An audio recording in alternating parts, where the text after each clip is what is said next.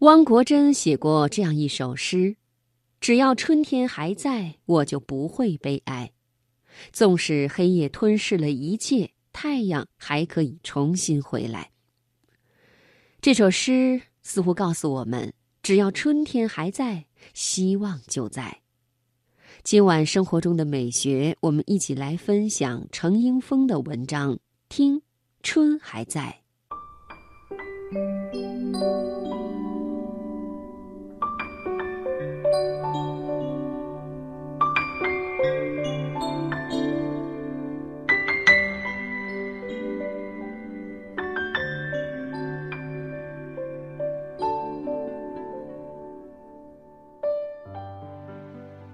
因身体不适，我常常在深夜四点钟左右不得不下床走动，以缓解胃部的不适。这样的时分，世界是如此安详宁静。寂静而幽暗的夜色里，透过窗户，还可以看见几星路灯在闪烁。在我看来，这是美丽夜色里不懈不怠的灵魂。人生总有一些痛苦，生活总有一些不幸。作为食人间烟火、走到知天命之年的人，属于我的凡俗的身体也无法避开尘世的疾病。很长一段时间，我都是在这样一种无谓的状况下挣扎着。是的，我只能说是挣扎，一种旷日持久的挣扎。我相信。任何一个长期在病痛折磨下生活的人，都一定拥有和我一样的感受，一种莫可名状的、无以言表的心境。但也是因为这样一种挣扎，我才更有机缘，从细微处感知生活的进退，感知人情的冷暖，人生的甘苦，生活的不易。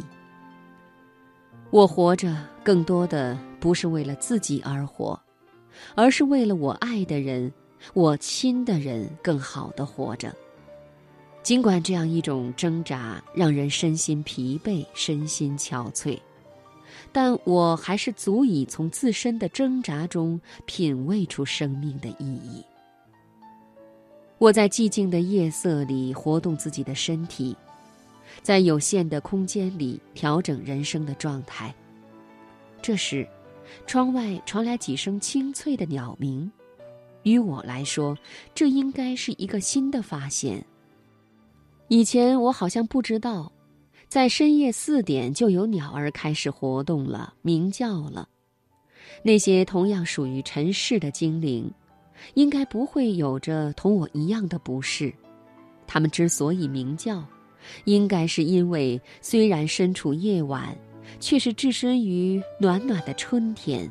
我想，他们应该是在怜惜属于自己的春光吧。这样的时候，在这样的感受里，黑寂中，我听到的就不仅仅是鸟鸣了，而是让人牵挂、眷恋的雀跃的春光，以及春光中万物生长的音韵。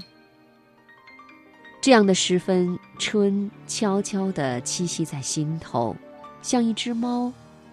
猫在城市屋顶上，它在梦的边缘溜过来溜过去，为人们传送美好的信息。春风以轻柔的姿态，将夜色中的河水吹出一圈圈梦的涟漪，将树梢头的芽苞吹胀了，吹开了。春自由地飞翔着，它叩问着有情人的门窗和心扉，让沉睡的爱一点一点地复苏，一分一毫地拔节。繁枝容易纷纷落，嫩蕊商量细细开。在我的感觉知觉中，曼妙的鸟鸣叫醒的分明是曼妙的人间美景。碧叶茫茫，万绿层染，花苞初绽，含羞动容，千般风姿，万种交情。熏香的春风荡开了属于春天的每一丝柔情，酝酿着冬去春来的软语呢喃。春还在，希望就在。这样一个季节里，就算是病痛加深，也总会有些什么脱颖而出，给你醍醐灌顶般的顿悟和启迪，让你有足够的勇气卸去生命中沉重而沉郁的装束，参透生命的黯然和光亮，哀怨和喜悦，走进新的又一天的美好生活中。